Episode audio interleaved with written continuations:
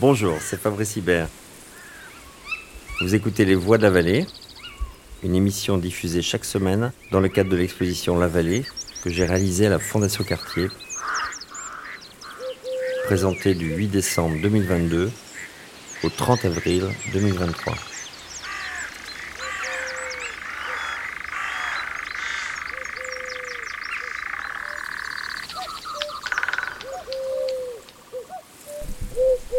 Hans Ulrich Obrist, commissaire d'exposition et critique d'art, et Fabrice Hibert, dont l'œuvre est à l'honneur, poursuivent les questions et les hypothèses posées dans plusieurs de ses peintures, notamment Error ou encore Iber et se posent la question qu'est-ce qu'une épiphanie? On voulait commencer un tout petit peu avant et commencer avec les commencements et, euh, et, surtout ici à la Fondation Cartier où il y a quelques années. Je voulais aussi surtout dire qu'avec Fabrice on se connaît grâce à la Fondation Cartier, puisqu'en 91, j'ai eu cette bourse euh, qui, pour la première fois, quand j'étais encore étudiant, m'a permis de, euh, de partir plus que quelques jours de la Suisse, puisqu'avant, je pouvais que voyager avec les trains de nuit, il fallait toujours que je retourne. Euh, et donc, j'étais pendant trois mois à, à Julian-Chozas, à, la Fondation Cartier, et mes voisins étaient Absalon au début, et Yangping, et bientôt après, Fabrice est arrivé, donc on était voisins là. Et quelques années après, on était deux nouveaux voisins euh, à, la rue de l'Aqueduc pendant une dizaine d'années. Donc, euh, grâce à la Fondation Cartier, on se rejoint euh, ce soir. Et, je me rappelle donc de, nos premières conversations à jouer en Soja, c'était sur la mathématique. Et surtout ici, dans cet espace où Hervé a fait cette exposition extraordinaire aussi sur les mathématiciennes, mathématiciens. Je voulais demander, Fabrice, à toi de nous parler un tout petit peu de tes initiales épiphanies par rapport à tes études de, mathématiques, puisque c'est surtout lié à la relativité. Tu m'as dit qu'il y avait cette épiphanie, que euh, euh, peut-être c'est bien de commencer par ça. Oui. Quand j'étais étudiant en mathématiques, je faisais des, études de maths et je me suis aperçu que, que pour décrire les mathématiques, il fallait raconter des histoires. Et puis raconter des histoires, eh ben, euh, c'était inventer des fictions et tout ça. Et en fait, euh, j'adorais raconter des histoires. Et puis à un moment donné, je me suis aperçu au même moment, donc il y a plusieurs épiphanies qui se rassemblent, euh, plusieurs petites fèves. Et au même moment, il y avait des œuvres qui, qui étaient des œuvres qui n'étaient pas forcément celles qu'on voyait dans les livres, qui étaient des œuvres sur toile libre avec le support surface ou, ou Arte Povera. En fait, c'est ces œuvres que je voyais quand j'avais 16 ans, 15 ans, euh, qui, étaient, euh, qui étaient autre chose que, ce que celles qu'on voyait. Tout d'un coup, tout ça m'a fait faire des œuvres. J'ai voulu être artiste pour raconter des histoires de la construction du monde. Voilà. C'est comme ça que c'est venu, en fait. Et avant ça, il y avait évidemment les, les épiphanies liées à, à, la ferme, liées à la forêt, liées aux arbres, puisque déjà comme gamin, tu as semé, et ça nous ramène d'ailleurs au tableau derrière nous, tu, as commencé à semer des graines des graines d'arbres. Il y avait dès le début une sorte de résistance à ces monocultures qui essayaient d'être omniprésentes. Et j'étais curieux de savoir euh, comment ça a commencé avec, euh, avec ces graines, puisqu'il y a, il y a beaucoup de, versions différentes. Il y a d'un côté les grands-parents qui avaient des, des, arbres verts épais. Tu te, rappelles surtout d'un arbre très ancien qui a 150 ans. Tu parles d'ailleurs dans le catalogue de ça. C'était un, un, cormier. Il n'y avait qu'un seul, donc tu voulais le multiplier. Est-ce que tu pourrais nous parler un tout petit peu de ce, de ce début? Et surtout, l'idée dès le début était cette épiphanie de ne pas planter des arbres, mais de, de, de semer des arbres, non? D'accord. C'est venu à un moment donné où, où euh, où en fait il y avait cette euh, autour de chez moi, là où j'avais grandi, où il y avait cette vallée qui était où c'était un peu aride et euh, où il n'y avait pas beaucoup d'arbres, il y avait très peu de, trucs. Il y avait un cormier dans un endroit qui donnait des fruits qu'on mangeait juste au moment au début de l'école, au mois de septembre, je me souviens très bien. Le fruit tombait, il était pourri, on le mangeait, c'était délicieux. Et puis je commençais à semer ça quand j'étais très jeune. Et puis à un moment donné, quand, quand, je voyais cette agriculture industrielle qui détruisait le paysage autour, où la vie disparaissait, où il n'y avait pas cette herbe qui poussait, où il n'y avait pas ces oiseaux, ces, ces, insectes, tout ça, je me suis dit, ça serait peut-être euh, important de, de, de, de faire en sorte que ce terrain ne soit pas accessible, le terrain où j'avais grandi. Donc le seul moyen, alors qu'à ce moment-là, je voulais, je me souviens très bien, je voulais, je voulais pas être être propriétaire de quoi que ce soit. Je me suis dit, le seul moyen pour, pour, pour, être, pour arrêter ça, c'est de devenir propriétaire. Donc j'ai acheté le paysage que je voyais, et petit à petit, j'ai commencé à, à imaginer qu'est-ce que j'allais faire de ces champs, qui étaient des champs pas du tout, euh, euh, pas du tout euh, cultivables, où on savait pas trop quoi faire. Et en fait, très vite, je me suis dit, je vais faire quelque chose de absolument pas commercial. de mélanger toutes les espèces du monde, toutes les graines du monde, tous les, les, arbres du monde et, les, et, en faire une forêt fantastique. C'était ça, en fait, le départ de tout ça. Et puis, au même moment, j'avais fait, quand j'avais 19 ans, j'avais fait cette, euh, cette soirée pleine lune, parce que ce soir, c'est la pleine lune en plus. Euh, en 81, j'avais dessiné la lune qui montait dans le ciel toute une nuit. J'avais la lune en tête, d'après un texte de, Bernard Noël. Et euh, toute la lune montait dans le ciel et j'ai dessiné la lune toute la nuit. Et j'ai fait 150 dessins, une chose complètement immontrable. Et où je dessinais la lune en regardant pas le papier, je dessinais, regardais la lune monter comme ça dans le ciel et tout ça. en fait, dans ce champ, dans le champ où il y avait cette, euh, ce chêne euh, tricentenaire, ou 150 ans, je sais pas, et eh ben ce, ce, chêne-là, il, il, a été il a été le, témoin de ce, moment-là. Et c'est un endroit où il n'y avait pas d'arbres avant. Maintenant, c'est plein d'arbres. Et ce chêne, depuis, il y a eu la foudre qui est tombée dessus qui a cassé le chêne.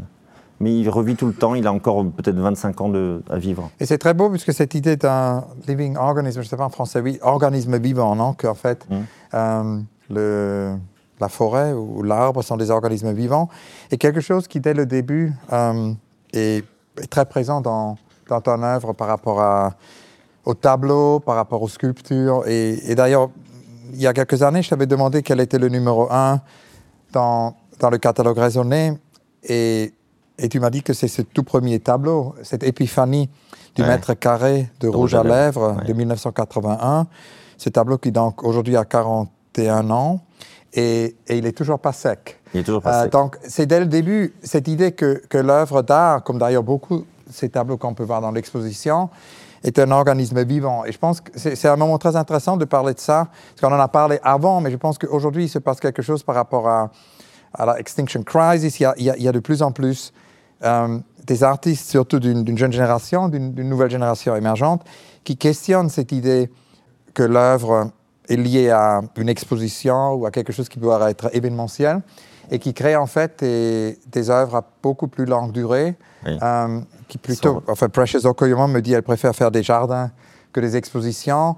Il y a d'ailleurs euh, Otobong Nakanga qui a commencé cette ferme à, au Nigeria. Et donc c'est un moment, je pense, important pour parler de ça, de cette idée que l'œuvre, puisque c'est depuis le début présent. Depuis, le début, Est-ce que tu peux parler de cette épiphanie du rouge à lèvres et comment après ça a évolué? En fait, je voyais des tableaux de, de, de Edouard Munch, qui était un, le baiser, c'était une gravure sur bois. Et c'était deux têtes qui s'embrassaient comme ça, ça faisait une sorte de forme de cœur comme ça. Et j'aimais beaucoup ce tableau, et donc j'ai décidé. Puis je voyais aussi un, autre tableau de Kupka. C'était un rouge, une dame qui s'appelait la Gigolette, la dame qui peignait, et en fait le rouge était plat et le reste n'était pas plat. Et donc c'est tous ces deux choses-là, ces deux graines-là, ont fabriqué cette petite euh, explosion de faire cette œuvre-là, de faire un, mètre carré de rouge à lèvres, parce que j'aimais bien l'idée de, de mesurer la beauté une sorte comme ça, ou de mesurer une chose qui, qui ressemble à la beauté. Et puis l'idée de, de, faire un rouge à lèvres, donc après, après j'ai fait, fait intervenir des entreprises, on, on s'est amusé pour avoir ce rouge à lèvres et tout ça. Et puis tout d'un coup, en fait, j'ai vu, vu une, une, matière qui ne séchait pas. Et en fait, je me suis dit, mais c'est, important de montrer que l'œuvre, elle est toujours elle peut mourir comme un, un, arbre, mais elle peut, elle, peut elle peut repousser comme un arbre aussi. Donc euh, euh, euh, ce tableau-là était très important pour montrer qu'une œuvre est toujours recyclable. On peut imaginer ça, qu'une œuvre, on pourrait, on pourrait retravailler sur un tableau. D'ailleurs, il y en a qui ne se gênent pas, d'ailleurs, d'imaginer qu'on retouche un tableau. Et ça, pour moi, c'est important. Et je, je continue après avec le pétrole, par exemple. Le pétrole, c'est une matière que je. Tout à l'heure, on était dans l'expo, tu l'as touché, il n'est pas sec. Il n'est pas sec, toujours pas sec. Et en fait, le pétrole, c'est une matière comme le, comme le rouge à lèvres qui sèche jamais, en fait, ou qui séchera très lentement et qui permettra de toujours avoir cette, cette matière toujours coulante et, et euh, imaginer cette matière ou ce tableau puisse euh, resservir à autre chose. Même on peut imaginer que ce tableau-là peut servir pour une grande table, par exemple. Hein voilà, c'est pas mal. Une autre euh, épiphanie, je pense, importante, et j'ai beaucoup pensé à ça cet après-midi en regardant euh, l'exposition et, ce fameux dessin que tu as fait à 22 ans, qui est euh, un dessin dont tu parles avec euh, Emmanuel Kotchak, où tu imagines en fait des sports de champignons et il y a des tornades, des tornades. Orange. Exactement, et tu t'imagines que des milliers d'années plus tard, il tombe. Est-ce que tu peux nous parler de cette épiphanie-là? En fait, en fait j'imaginais que les, spores des champignons pouvaient euh, s'envoler, parce que les spores des champignons, c'est très très fin, très très petit comme ça. Donc un coup de vent, hop, ça s'enlève. On imaginait des tornades qui puissent satelliser les, les, les graines, les spores de champignons au-dessus de, de, la, de, la, de la stratosphère. Et puis à un moment donné, évidemment, ils sèchent et tout ça, ils sont déshydratés, mais après, dès qu'ils retombent, des centaines d'années plus tard, il peut, il peut repousser il peut éventuellement muter très vite, en fait. Donc le champignon qui est né il y a, il y a, il y a 4000 ans, eh ben, il, renaît, maintenant, et puis il renaît un petit peu différent. Donc on peut imaginer tout. Toutes ces graines-là peuvent, peuvent transformer ça. En fait, ça, c'était le début à un moment donné, c'est le début d'un travail, euh, de, d'un travail de trouver, de trouver dans, la nature autour de moi, dans les choses autour de moi, les choses les plus simples, même les choses du bout des doigts, la vie en train de se faire. Voilà. Et le début du tableau. De tableau, ça, par, exemple, absolument. Une autre épiphanie dont il faut absolument qu'on parle, c'est les hyper-héros. Oui. Parce que c'est quelque chose qui, c'est un de mes tableaux préférés dans l'expo. C'est en même temps, le tableau est aussi une, esquisse pour euh, un monumental tableau que tu es en train de faire je pense qu'il y a 50 mètres qui va entourer ta maison. 600 mètres. 600 mètres. J'ai mal compris. Donc. Voilà, voilà. Un, tableau de 600 mètres, vous avez entendu. Un tableau de 600 mètres. Et, euh, et ce tableau va, donc euh, inclure 27 euh, personnages. il y a toutes sortes de personnages. Il y a par exemple euh, cette figure Berthe, euh, l'homme de Bessine, euh, qu'on avait montré en 96 dans, dans Take Me I'm Yours à la Serpentine, dans le parc en fait, à Kensington Garden. et toutes ces figures apparaissent très très tôt. Est-ce que tu peux nous parler de ces 27 personnages? Il y a aussi le, le, champignon avec les spores que tu viens de décrire. Et, et, ça finit sur le mime. Oui. en fait, ces personnages-là sont des personnages auxquels je m'identifie quand je travaille. Par exemple, quand je travaille, quand on fait des tableaux comme ça, vous imaginez bien, c'est, on, est, on, est, on, est dans tous les mouvements. Ça, ça fait 7 mètres 9 mètres de long, 3 mètres de haut. Donc on est, on est un peu des contorsionnistes, en fait, quand on est artiste, où on danse. Donc un personnage comme le contorsionniste, ça fait partie de ça. Le, aussi, à un moment donné, on amène la vie du vivant, par exemple, dans des matières inertes, qui sont un papier, un crayon, une chose comme ça. Mais tout d'un coup, on a un mouvement et puis on fabrique une image. Et donc, on amène la vie. En fait, le petit bonhomme de Bessine, c'est ça, en fait. Et puis, il, donne, il partage cette vie-là. Donc, tous ces personnages qui sont, euh, qui sont au nombre de 29 ou 27 maintenant, parce que c'est un peu euh, pas tout à fait clair encore, eh ben ils, grandissent parce que tout d'un coup, je me trouve même peut-être âgé, je me trouvais peut-être dans un autre personnage. Et le, mime ou le pantin ou le ou le, le, bear ou l'homme cellulaire sont des personnages auxquels je m'identifie à un moment donné. Et surtout, pas, pas que moi, les autres aussi peuvent s'identifier à ce personnage-là. Donc on a des personnages en commun. Donc on est partagé, on a des, on a des, des, bactéries ou des, ou des, ou des atomes ou des, ou des groupes d'atomes en commun, en fait. Voilà, c'est ça qui est important, je pense, dans ces personnages. Et ici aussi, à, la fin de l'Ancien Quartier, dans un de nos marathons, euh, Etelanan avait dit que, euh, que l'identité peut être une prison et que, que nous ah devons bah être nombreuses. Ah bien sûr. Et euh, quelque chose que d'ailleurs Hélène Sixou m'a dit avec d'autres mots euh, l'autre mm. jour, c'est aussi lié à ça, je suppose. Oui, absolument. Mais il faut, il faut, imaginer qu'on n'est pas. Bon, on est des, des bouts des autres, forcément. Et d'ailleurs, il y a un des héros qui est un puzzle un peu ce qu'on est le bout de quelqu'un d'autre. Voilà, une chose comme ça, évidemment.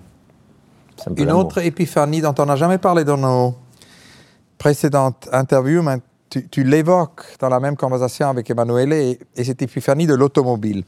Et, c'est en 1984, et, là se passe quelque chose pour la première fois qui après est présent dans toute cette exposition, qui est cette idée que tu réinjectes d'une certaine façon l'écrit euh, dans la peinture, que tu, que tu écris une histoire. Et, et par exemple, de là, tu es parti aussi pour un autre tableau où tu as écrit un roman. Est-ce que tu peux nous parler de ça? Voilà, en fait, l'automobile, c'était un tableau qui, euh, ça me fait rire parce qu'en face il y a un vélo là justement.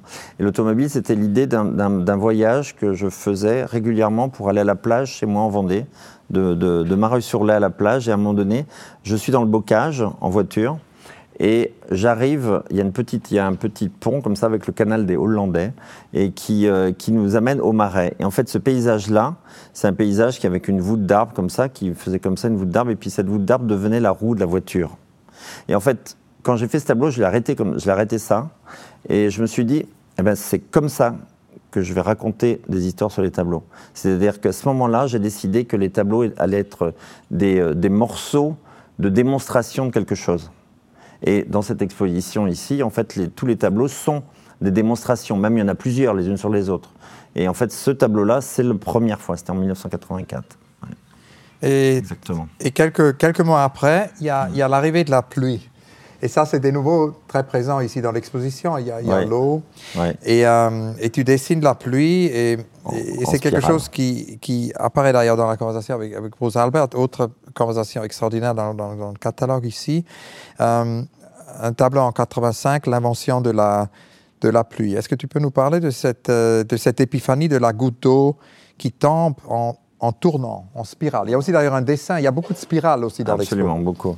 Et en fait, le, tableau de la pluie, à un moment donné, je me suis dit, je vais, j'aimerais bien représenter la pluie. J'avais fait l'automobile, enfin j'étais en train de... les champignons et tout ça, il y a une sorte, une sorte de, de, de, d'encyclopédie de tous, tous, les objets autour de dans la nature. Et puis, euh, cette pluie, en fait, je voulais imaginer de la, la, dessiner, la rendre visible. Et en fait, en la rendant visible, je me suis mis dans, le, dans la position où je, je tombais avec la pluie. Et en fait, tout d'un coup, le geste de faire ça, en fait, j'étais la pluie même. Puis à un moment donné, je me suis aperçu qu'en faisant ce geste-là, je ne pouvais pas imaginer que le geste soit droit. Il fallait qu'il soit courbe. Il fallait qu'il soit courbe comme la, comme la pluie, parce qu'en fait, j'imaginais que la Terre bougeait et tout ça.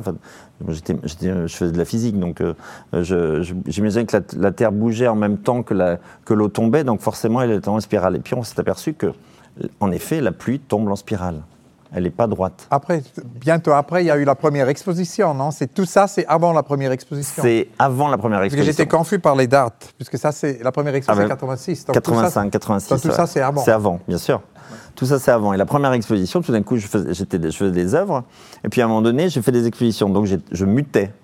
Donc j'avais appelé cette exposition mutation. Et j'adorais la mutation. Et en fait, la mutation à l'époque, c'était quelque chose de très. Euh, euh, même toujours d'ailleurs, c'est un, problème la mutation. Muter, c'est un truc qu'il ne faut pas muter. Parce que si on mute, on, on c'est un problème écologique presque. Donc alors que la mutation, c'est nécessaire pour, pour, survivre, pour avancer. Il y a tellement de choses qui apparaissent que la mutation est absolument nécessaire pour la survie. Donc j'ai muté et puis j'ai fait, fait à ce moment-là un petit livret pour à faire un cadeau à tous les gens. Je suis un Père Noël aussi dans, mes héros. Le, petit, euh, le petit cadeau était un cadeau avec un livret vert. Et c'est à ce moment-là que j'ai décidé que toute la communication autour de mon travail était verte. Et cette première expo mutation était suivie de pollution. De pollution. Tu peux nous parler de pollution, pollution d'autres épiphanies voilà, pollution, c'était un moment donné où j'avais, euh, j'imaginais que la pollution aussi, il fallait, la prendre à bras le corps, c'est-à-dire pas aller contre, dire ah, c'est mauvais et tout ça. Il fallait, bon, hop, on utilise la pollution et peut-être que, imaginer même très vite, j'ai imaginé très vite que même les déchets étaient, étaient un trésor, qui était un trésor qu'il fallait s'en occuper, voilà. Et donc, euh, j'avais même fait des dessins autour de plutonium. Je me souviens très bien. J'ai fait un dessin, un tableau où j'ai imaginé rendre, euh, faire un dessin de, du plutonium. Alors que si, on regarde le plutonium, évidemment, on meurt. Donc, je dessinais le plutonium et puis je l'avais entouré de barbelés. Et puis, une semaine après, il y a eu Tchernobyl. Je me souviens très très bien de cette histoire-là. C'était au moment de l'exposition euh, pollution, plutonium, j'allais dire. Et cette idée du pressentiment des choses qui après arrivent ou, que même, dire, scientifiquement sont adressées, ça se retrouve aussi avec le, euh, avec un autre tableau qui est d'ailleurs ici dans, l'exposition, euh, où, où, le cerveau et, et l'estomac sont connectés, puisque c'est quelque chose qui de plus en plus dans la science a été euh, C'est validé, enfin c'est prouvé, absolument. En fait, il y a un moment donné où j'ai fait euh, ce cerveau parce que je, pensais qu'il fallait digérer toutes les informations qu'on avait et tout ça. Alors digérer une information qu'on avait, de dire ça maintenant, ça va, c'est pas ça. Mais il y a 30 ans ou 40 ans, je sais plus maintenant, hein, ça c'était pas évident. Et, euh, et en fait, je voulais digérer les données que nous avions, donc euh, digérées comme un estomac. Donc j'avais fait un cerveau, et pour moi c'était absolument logique que le cerveau et l'estomac étaient liés. Et puis j'ai fait ce dessin-là, et puis avec un, quelqu'un scientifique qui me dit mais ça n'existe pas. mais en fait, ce qui existe entre les deux, c'est un nerf, voilà. C'est un nerf, voilà. un nerf vagal. Et donc là, on est dans, dans les premières expositions, et c'est intéressant parce que quelques années plus tard, quand quand on s'est rencontrés donc pour la première fois à Juillan-Josas, la situation était vraiment extraordinaire puisque c'était, il y avait ces ateliers donc à la Fondation Cartier euh, dehors Paris et il y avait euh, une énorme tempête qui, euh, qui, qui, faisait tomber les arbres. Il y avait un énorme arbre qui tombait juste au milieu de la. Heureusement, personne n'était proche, au milieu de la, Fondation Cartier. Et Huang Yongping a commencé à transformer cet arbre en, sculpture avec du papier mâché. Dans l'autre petit atelier, il y avait, il y avait Absalon, mmh. euh, qui, jour et nuit travaillait sur cette, obsession, on peut dire, des cellules, non, qu'il voulait mmh. placer dans différentes villes. Et, et, donc, euh, un mois après, ça, je suis arrivé, il y avait Absalon et Huang Yongping, un mois après, tu arrives. Et, je me rappellerai toujours de cette première visite d'atelier, qui d'ailleurs, en 91, tu étais déjà euh, dans cette sorte de phase de vouloir aller au-delà de l'exposition. Oui, et, euh, et, produire de la réalité, pour ainsi mm. dire. En fait, comme ici, non, avec, euh, avec cette exposition, il s'agit de produire une école, d'une certaine mm. façon, et de ça, on parlera après. avec l'hypermarché au musée d'art moderne de la ville de Paris, c'était la même chose. Quand tu revenais, c'était similaire, quand tu revenais après à l'exposition, tu utilisais cette exposition pour, pour, pour, produire une autre forme de réalité. Mais à ce moment-là, l'idée, c'était d'aller dehors des, musées, dehors des murs. Euh, il y avait le début de cette idée du plus grand savant du monde. Et, surtout, il y avait aussi cette idée de la vallée. Tu parlais beaucoup de la vallée. C'était juste un an avant, je pense. C'est au moment où je l'ai acheté. Exact, tu l'as acheté. Donc, est-ce que tu peux parler un peu, après, puisqu'on a eu cette première partie de l'interview des, early, des, euh, comment on appelle ça, taux, les, les, les taux, les épiphanies taux, early epiphanies. Euh, les taux épiphanies, je ne sais vraiment pas en français. Après, on a une deuxième phase qui est l'arrivée dans l'exposition, les premières épiphanies. Et là, on arrive donc au troisième chapitre de cette conversation. C'est vrai donc aller au-delà de l'exposition. Et d'ailleurs, c'était euh, c'était aussi l'idée de. On était dans, un, dans des ateliers, pas forcément pour préparer des expositions, d'ailleurs, on était dans un atelier pour faire des choses, pour, pour euh, créer, pour inventer des, systèmes. Donc, euh, et puis très vite, j'avais envie de, de, montrer une, une capacité à, à, faire en sorte que les, les, les, les gens qui voient des œuvres voient des mondes différents. Et en fait, à ce moment-là, j'ai fait, fait le projet parce que je voulais, je voulais faire un autoportrait de, de, quelqu'un qui justement est pas du tout cernable et complètement euh, qui glisse des mains comme une savonnette. Et puis, euh, et puis je voulais être le plus incernable du monde, donc j'ai fait le plus gros savon du monde. Et donc c'est comme ça que j'ai mis en place ce projet-là. Mais à ce moment-là, je faisais juste le dessin. Mais toujours, hein, quand je fais un dessin ou un projet, il faut le réaliser après. Et le moment de réalisation, ça a pris un an, c'est-à-dire parce qu'après, il fallait, il fallait trouver euh, les moyens de le faire, la forme de tout ça. et en fait, tout d'un coup, l'œuvre, elle est arrivée sur les, elle a démarré à la Biennale de Venise en à la Biennale de, Lyon, pardon, en 91, je me souviens très bien. Et, euh, et à ce moment-là, c'était un, partenariat. J'avais fait une entreprise de savonnerie et de, voilà qui, et en fait l'échange, l'échange de, bons procédés, c'était ils me donnaient 22 tonnes de savon et je leur donnais de la communication interne. Voilà, c'était ça l'idée. C'est des choses que je connaissais pas du tout. C'était une invention totalement. Et donc je découvrais en même temps. Et puis c'était un moment donné où il y avait peut-être un petit peu moins de, de financement pour les artistes en France, avec il y avait un peu moins de choses comme ça. Donc il fallait que je trouve des choses ailleurs. Donc il y avait ça, parce que je ne voulais pas m'arrêter non plus. Et donc il y avait cette, cette possibilité d'ouverture, et donc je, je, suis rentré là-dedans, et puis j'ai fait ce, petit à petit ce plus gros savon du monde. Voilà. Qui a fait après le tour, le tour des supermarchés dans toute l'Europe pendant 4 ans quand même. Et aussi en, et surtout en Hambourg. Absolument. Après, il y a évidemment la vallée. Je me rappelle aussi de, de, de beaucoup de dessins, comme d'ailleurs ici dans l'exposition, euh, on peut voir beaucoup de dessins et tableaux liés à, la vallée. Mmh. Euh, et, là, de nouveau, il s'agit de, production de réalité, puisque ces dessins, peu à peu, ont, produit la réalité. Et donc, en 92, 93, tu voulais en fait acheter cette vallée. C'était au moment où, tes parents ont, ont commencé à prendre la retraite, tu voulais qu'ils qu ont voilà, une possibilité de rester là. C'était aussi un acte de résistance, je, suppose, contre ces monocultures qui entouraient comme un, un, menace, une menace. Les, une menace, une menace. des menaces même. Ou comme des menaces, oui. euh, Est-ce que tu peux nous parler de ça et de, de cette décision d'acheter d'acheter la vallée et de, faire ça vraiment ta, ta plus grande œuvre d'une certaine voilà, façon. Voilà, et en fait, oui. en fait, cette, cette, vallée, en fait, à un moment donné, où justement mes parents, elle elle arrêté leur, leur, fonction d'agriculteur et, et euh, mes parents louaient le, terrain, le paysage, qui était une vallée un petit peu aride, pas très, pas très vivante, quoi. Enfin, si vivante, mais pas très riche. Et donc, euh, j'ai décidé de et quand j'ai demandé à mes parents qu'est-ce qui allait devenir de la vallée, ils me disent comme ça, mais sans doute les agriculteurs alentours vont prendre la vallée, le, ce morceau de terrain, pour en faire euh, des maïs, du tournesol, du tabac, et puis de, voilà. Je dis, oh, ça c'est pas possible. Donc j'ai euh, imaginé, euh, j'ai tout de suite acheté ça. Enfin, j'ai dit à mes parents, j'achète. Et puis on a, on, et en fait, j'ai protégé. Ils n'étaient pas pour. Et puis, euh, puis après quelques années, évidemment, il y avait ce, terrain-là, c'est quand même, c'était 60 hectares à peu près à l'époque.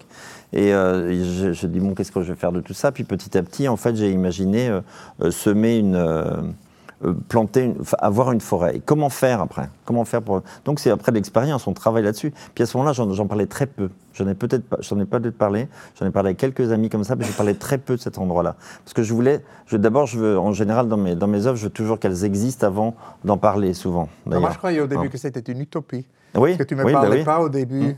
de cette idée que mmh. tu avais ces terres et que tout ça, tu m'as montré les dessins et c'était mmh. quand même cette idée que tu voulais produire la réalité. Toi, tu m'as parlé que tu voulais produire Faire un paysage. Mais c'était abstrait. Ouais.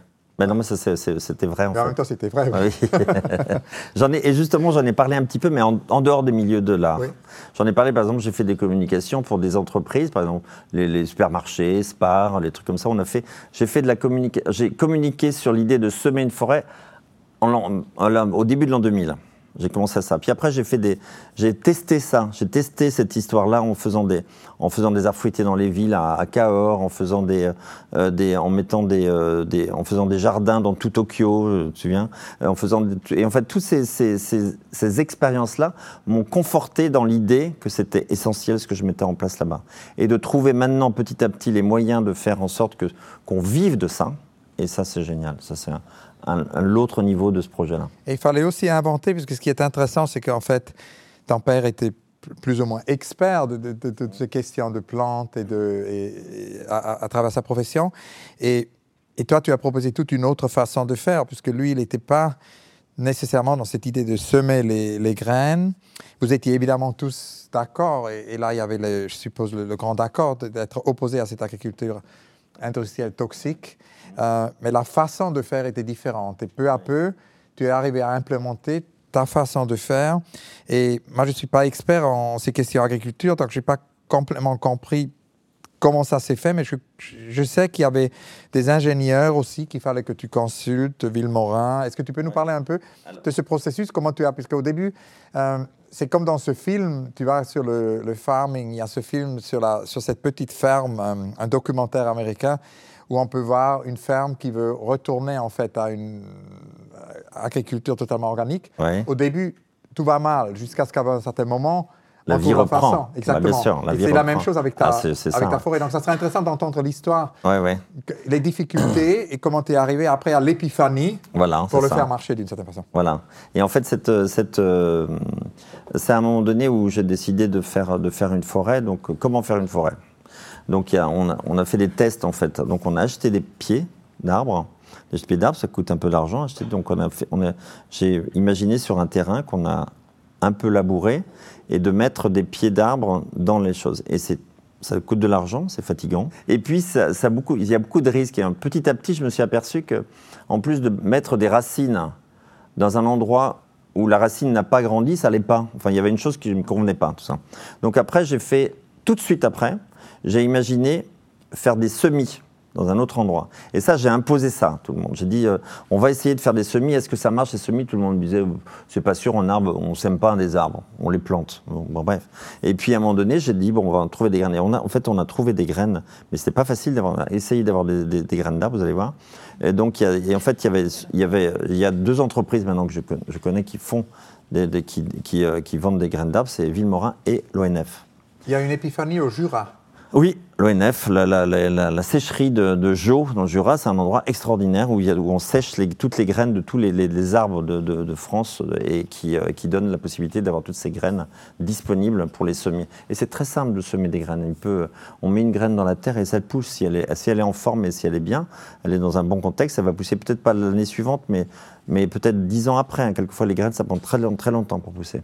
Et puis ça s'est mis en place et donc j'ai décidé de, faire ça. Puis après, il y a évidemment les voisins qui voyaient ça, on fait une forêt, mais c'est pas vrai, c'est pas possible et tout ça. Puis tout d'un coup, la forêt a commencé à grandir. Et maintenant, la forêt est là, on, est, on peut on peut, il y a des animaux qui arrivent, il y a des, insectes, il y a tout ça, il y a tous les, il y a d'autres, il y a d'autres, d'autres, d'autres arbres qui arrivent, il y a des, tous les champignons qui arrivent. C'est un endroit vivant et la vie est, réapparue. Et contrairement à des endroits où on fabrique la vie pendant l'année, c'est-à-dire qu'on tue, tue la vie avec des pesticides, avec des, euh, glyphosates, des choses comme ça, puis après on met des graines, on met un peu de vie, puis après, avec des engrais et tout ça, on fait pousser la vie, puis après on tue. Et donc ça, fait une terre complètement hystérique et détruite La vie est détruite. Donc c'est ça que je voulais, éviter pour faire et pour proposer d'autres systèmes de, vivant. Il y avait un certain moment, euh, je me souviens vaguement, je ne sais pas si j'ai mal compris, mais il y avait là, tu me parlais des moutons. Les moutons sont toujours là. Ils sont toujours là. mon père avait, euh, avait enfin, il y avait une, race de moutons qui s'appelait le mouton vendéen en Vendée, mais qui n'était pas du tout euh, repéré, qui était, un, qui est un mouton très bon, qui a, pas de, qui a une bonne viande, qui a très peu de laine, une laine très fine, très courte, et qui, euh, qui s'adapte très bien dans cette région-là. Et en fait, il avait développé cette, cette race de moutons qui s'est bien développée, et qui, euh, et en fait, il avait un millier de moutons à un moment donné. Donc après, on s'était descendu à 20, et j'ai, en fait, en voyant la forêt évoluer, je me suis dit c'était il fallait avoir des animaux aussi, que les animaux aussi puissent là. Donc on a, on a redéveloppé un tout petit peu le, le cheptel de moutons. Il y, a, il y, a, à peu près 200 maintenant.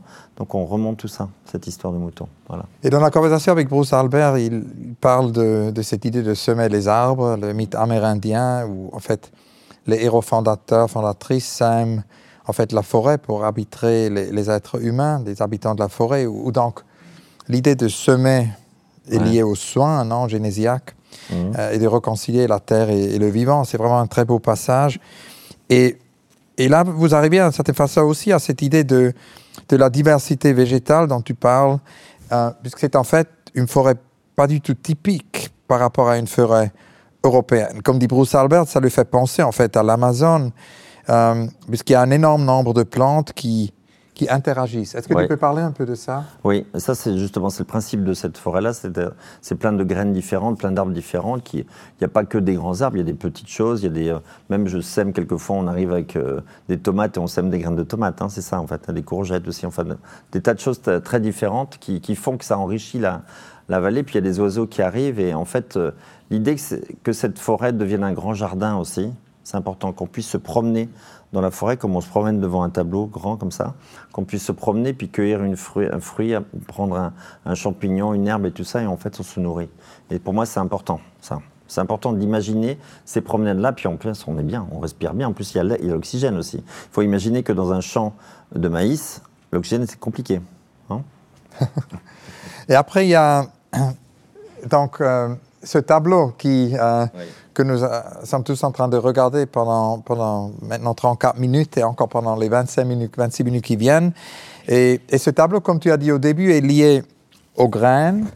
Et, euh, et, le tableau s'appelle Erreur. Je voulais tout d'abord te demander de nous parler du titre et aussi peut-être de nous parler un tout petit peu de cette épiphanie que tu avais à un certain moment parce que c'est peut-être même un peu lié à, Fernand Braudel, à cette idée de la longue durée, non? Puisque c'est la longue durée des graines, puisqu'il il y a une très longue vie. Puisque une fois la vie, tu m'as dit tout à l'heure, quand la vie est là, d'une certaine façon, euh, on peut après la trouver ou on l'attend le moins. Une vie peut en cacher une autre et, ça, ça, peut avoir une très longue durée. Est-ce que tu peux parler un peu de l'erreur et de la longue durée? En fait, c'était quand j'ai fait ce, ce tableau-là, en fait, j'ai imaginé comment est née la graine. Donc, j'ai spéculé on peut parler de, spéculateur, là, avec l'histoire de Pascal Rousseau, justement. Euh.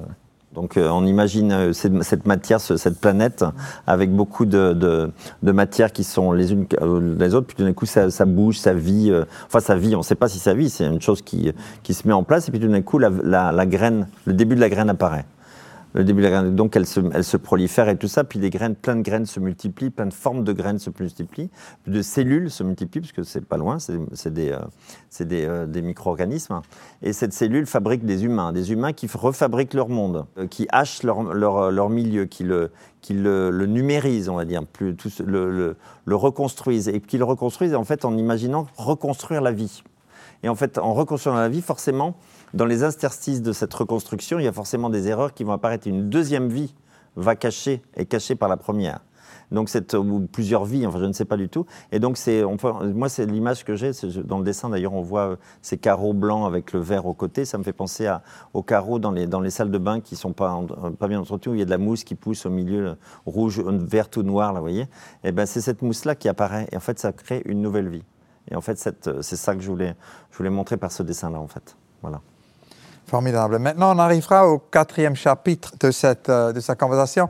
Et c'est peut-être lié un tout petit peu comment on est tous réunis ici euh, ce soir, puisque c'est en fait la, situation d'une classe, non d'une euh, salle de classe. Et, d'ailleurs, dans l'exposition, souvent, les tableaux sont Euh, ici, c'est une exception, puisqu'il y a des Oui. tableaux dans toutes les directions, mais autrement, dans les salles, souvent, euh, c'est c'est 20 salles de classe.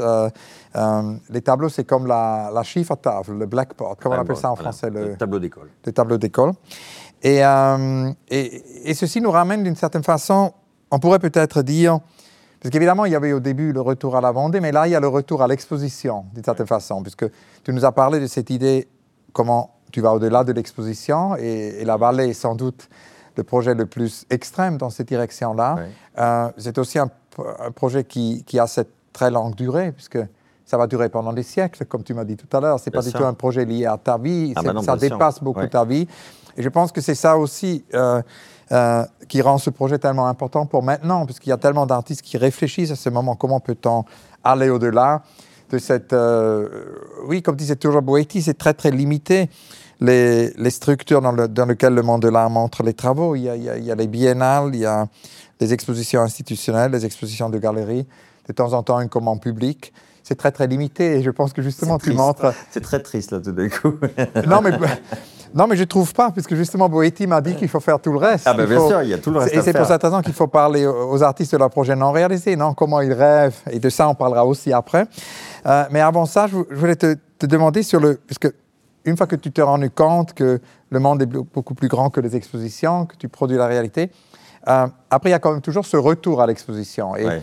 pendant le, le moment, on était euh, tous, en fait, euh, avec Suzanne Pagy au Musée d'art moderne de la ville de Paris, où j'ai commencé à travailler en 92-13. Euh, je me rappelle de Libermarché, qui, Oui. dans certains moments, est- est- a occupé tout l'arc et, et a, et a vraiment complètement transformé ce que est cet espace. Euh, un tout petit peu comme ici, non? Euh, Quand je suis arrivé ici, ça m'a fait penser à Libermarché, parce qu'ici, on est dans un classroom, et là, on était dans un Libermarché. Est-ce que tu peux nous parler un peu de ça, de cette idée d'utiliser les, expositions de manière différente, Libermarché euh, C'est peut-être justement quand, quand, quand on me propose de faire une, quand Hervé m'a proposé de faire une exposition, Hervé Chandez, euh, m'a proposé de faire une exposition de tableaux. En fait, je me suis très vite, en fait, c'était euh, pour moi c'était un engagement, euh, c'était important de le faire, c'était vraiment très important.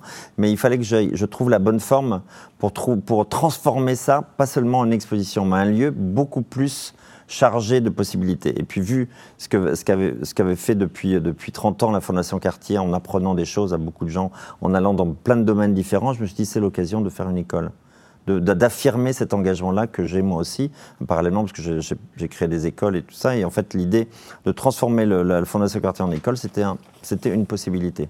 Et là, ça m'a rappelé, évidemment, mais je ne l'ai pas fait en fonction de, de ce que j'avais fait au Musée d'Art moderne ou la Biennale de Venise. C'était, euh, en fait, je me, suis, je me rappelais que j'avais fait le même principe à ce moment-là. Et euh, au Musée d'Art moderne, où j'avais justement Suzanne euh, Paget à l'époque, m'avait proposé de faire une exposition de tableaux, puis j'avais fait transformer ça en, hypermarché, où justement, j'avais été, on avait été choisir quand on était prof à, à Lüneburg, tu te souviens, en Allemagne, on, avait, on avait fait, on avait, on avait choisi des dessins, des objets qui étaient écrits dans les, dans les tableaux, on, les avait répertoriés, on les a mis en dépôt dans le musée, et on les avait mis en vente à prix coûtant les dernières semaines du musée. Donc tout d'un coup, le musée devenait un- une sorte de hypermarché. Voilà. Et ça, c'était un moment. c'est important d'imaginer que les lieux peuvent servir à autre chose. C'est ça aussi.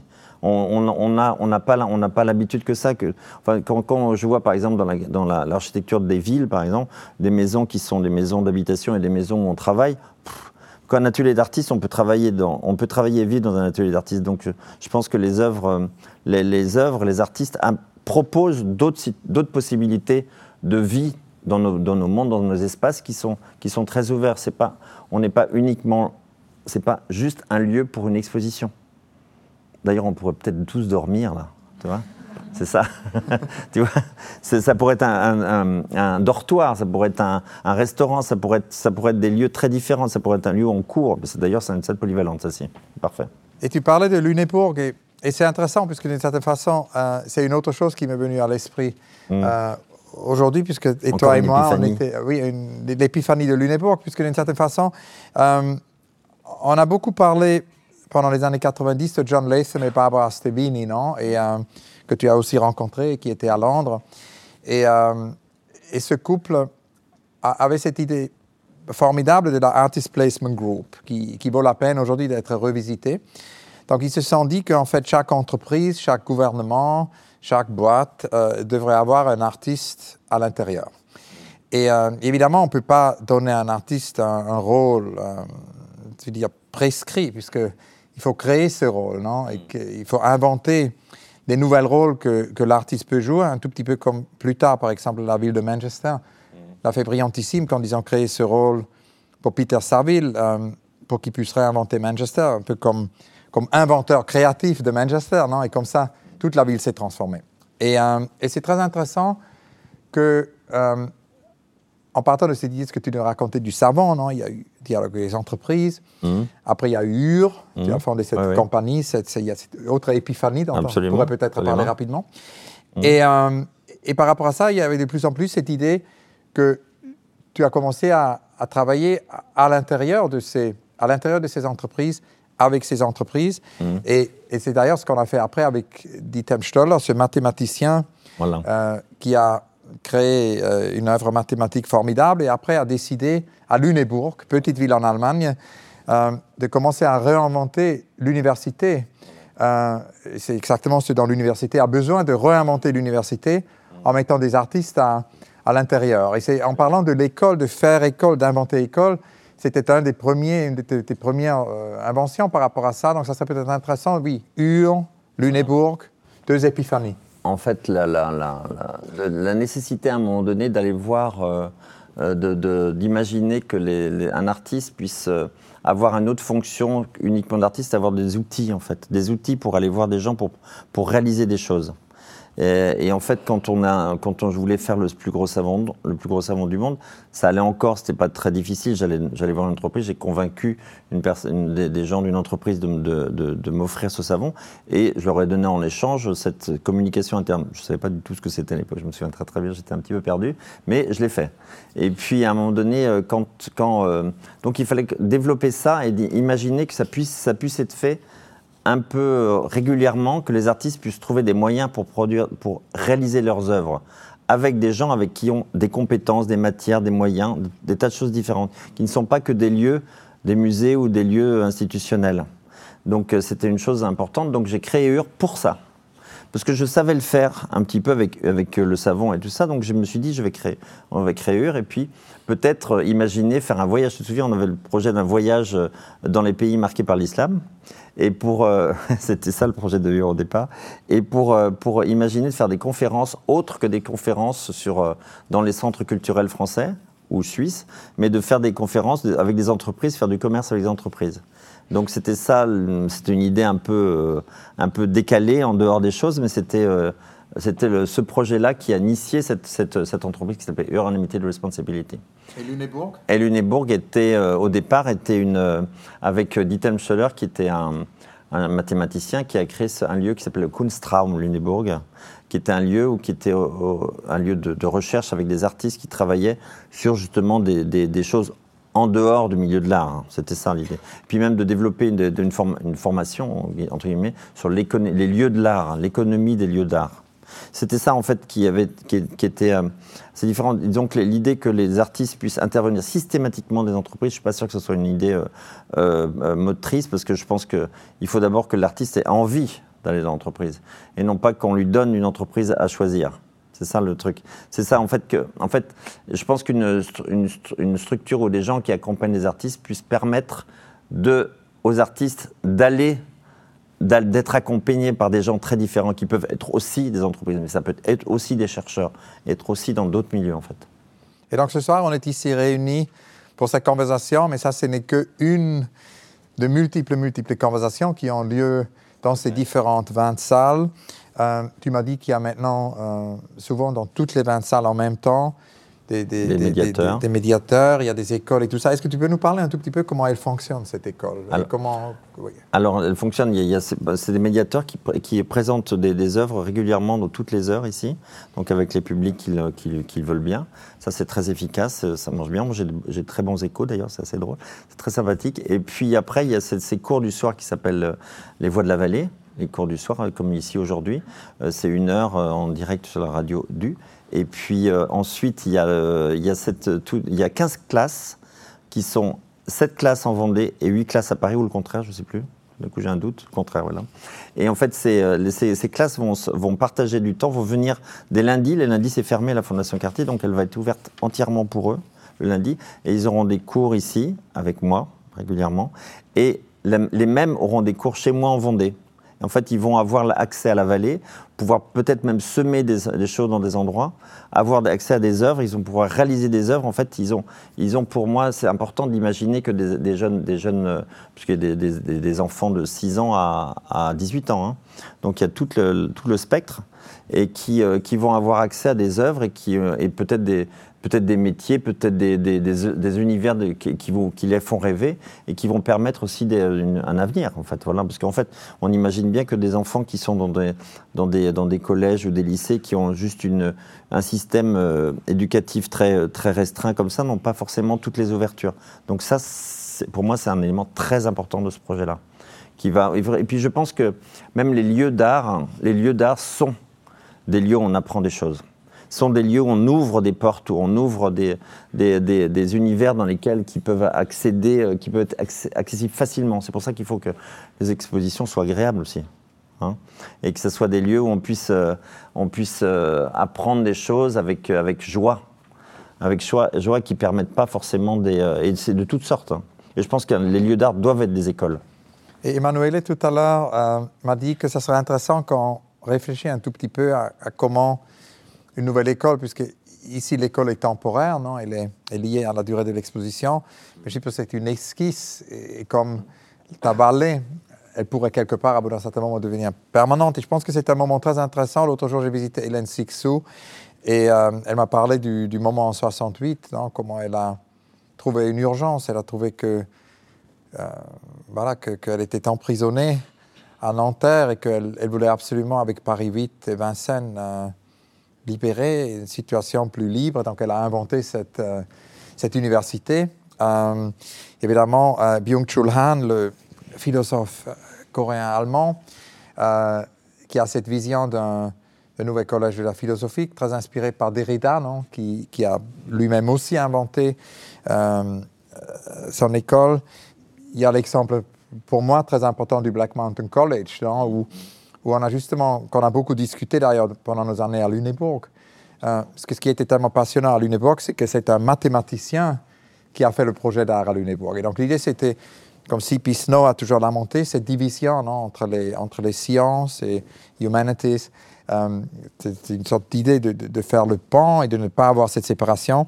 Et ceci manque énormément, je pense, aujourd'hui, plus que jamais avant, dans euh, cette nécessité de créer, de créer des nouvelles écoles. Donc je pense, si j'ai bien compris la question d'Emmanuel, ça serait intéressant d'extrapoler dans la longue durée de cette école. Et évidemment, tu t'imagines une école très pluridisciplinaire, mais comment tu t'imaginerais cette école si elle était permanente?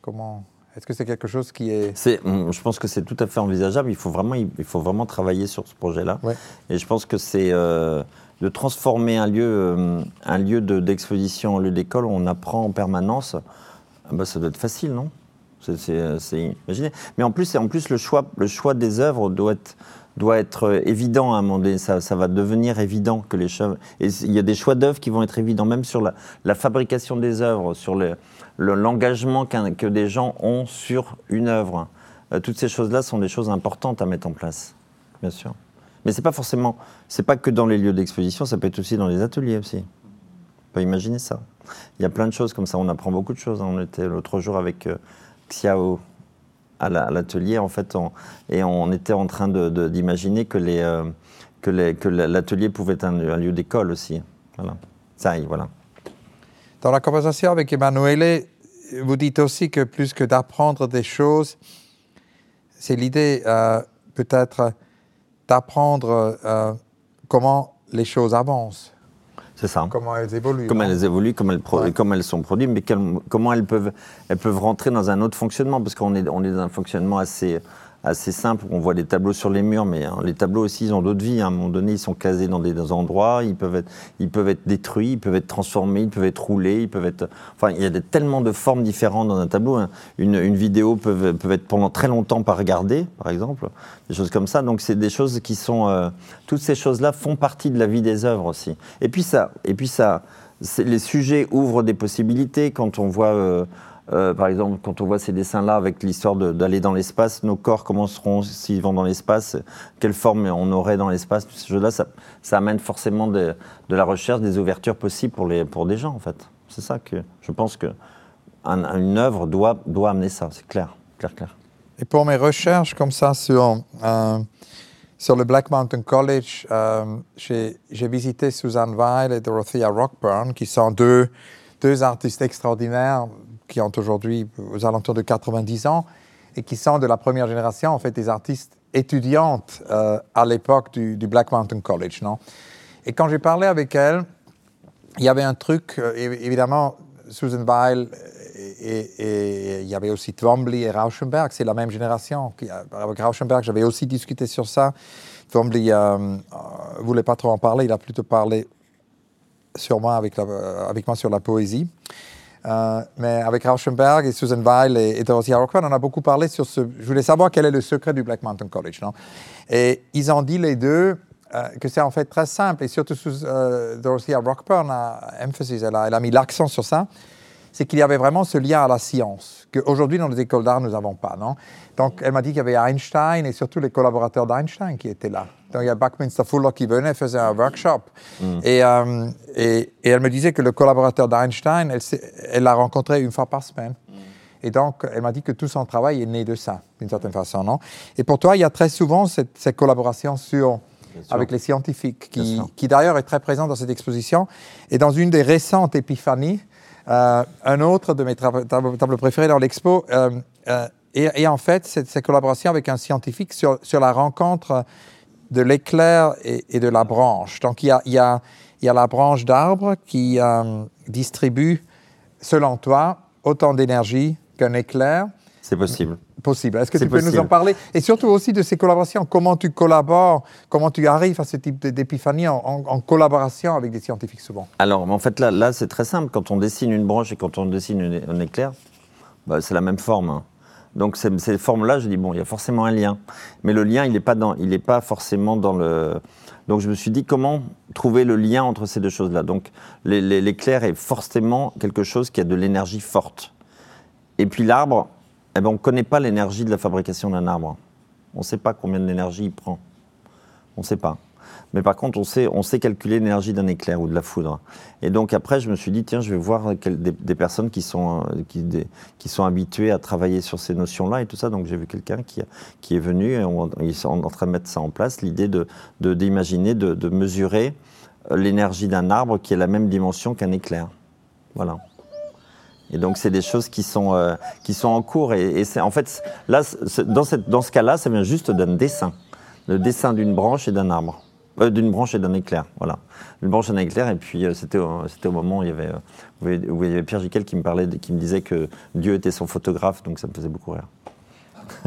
Et d'ailleurs, il y a le portrait de, Pierre Giquel Nantes. Voilà, voilà. Dans l'exposition, euh, il y a aussi d'ailleurs le portrait de. Euh, mais tout ça, on n'a pas le temps aujourd'hui. Ça sera une autre conversation. Sans doute, sans doute. Sur l'immense Pierre Giquel. il nous reste quatre minutes et je voulais te demander dans ces quatre minutes qui nous restent euh, la question sur les projets non réalisés. Je pense que c'est toujours fondamental de demander aux artistes de parler de leurs projets non réalisés. On a déjà évoqué tout à l'heure pourquoi, avec l'argument de Boetti, et, et, surtout aussi puisque le range, non, le, le range, euh, le spectre des projets non réalisés est tellement ample. Des projets qui peuvent être trop grands pour être réalisés, euh, des projets qui peuvent être trop chers pour être réalisés. Parfois, c'est aussi des projets qui sont trop petits pour être réalisés. Si l'homme veut toujours mettre un tout petit cube dans un musée et le reste du musée devrait être vide. Ça lui a pris des années pour convaincre un musée de, faire ça. Non? Ce projet était trop petit pour être réalisé. Après, il y a des projets qui demandent trop de temps. Voilà, c'est euh Ligeti. Euh, quand il avait 70 ans, m'a dit qu'il avait des décennies de composition. Et encore mieux, Friederike Mayrecker, mon amie autrichienne, elle avait, 60, elle avait 97 ans. Elle m'a dit J'ai encore un siècle de littérature à écrire. Non? Donc, parfois, la question du temps.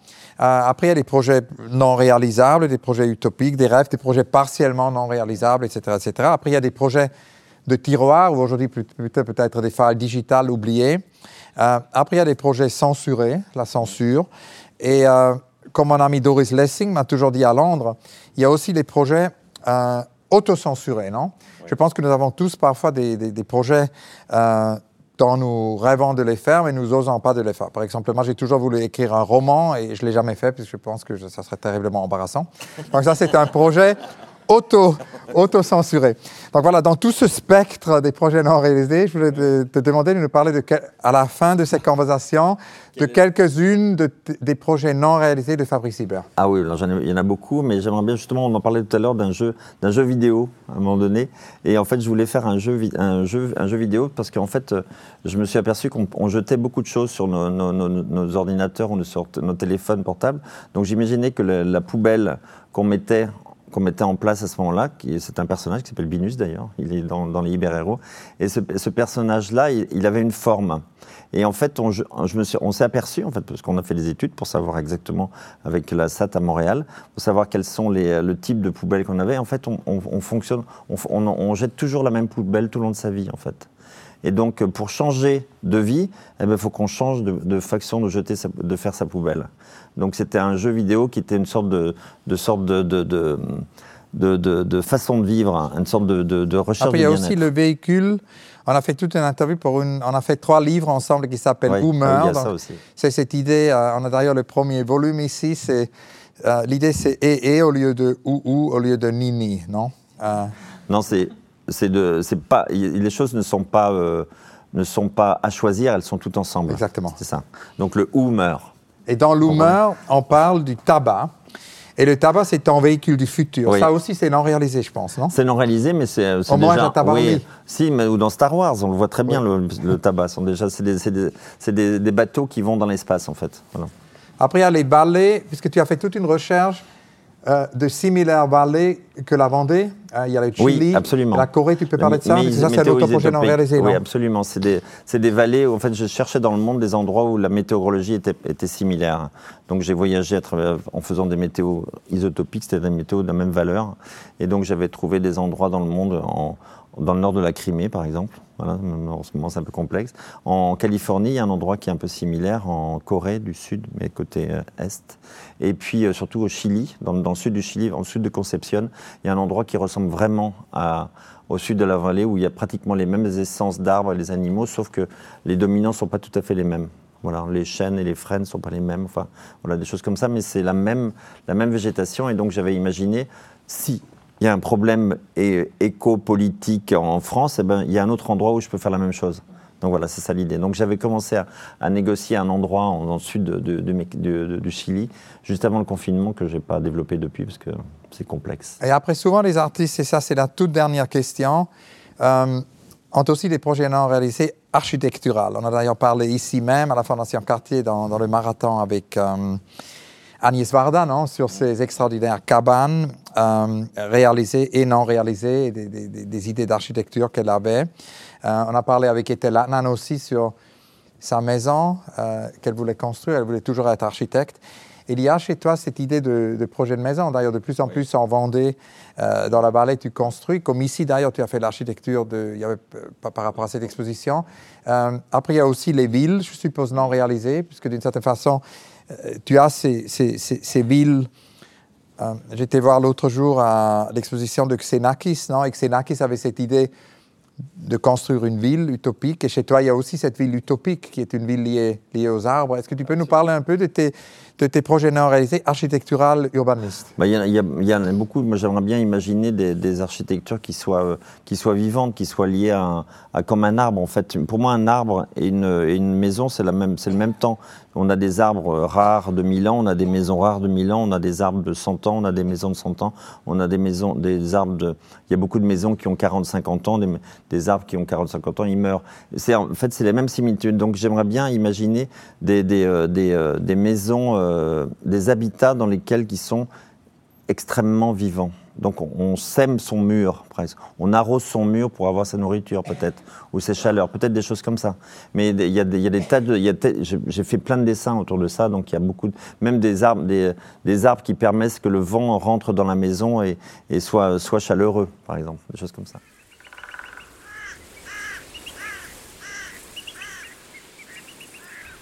Les voix de la vallée une proposition de Fabrice Hibert, produite par la Fondation Cartier et réalisée en collaboration avec Du Radio, diffusée chaque semaine dans le cadre de l'exposition La Vallée, consacrée à la peinture de Fabrice Hibert, présentée du 8 décembre 2022 au 30 avril 2023.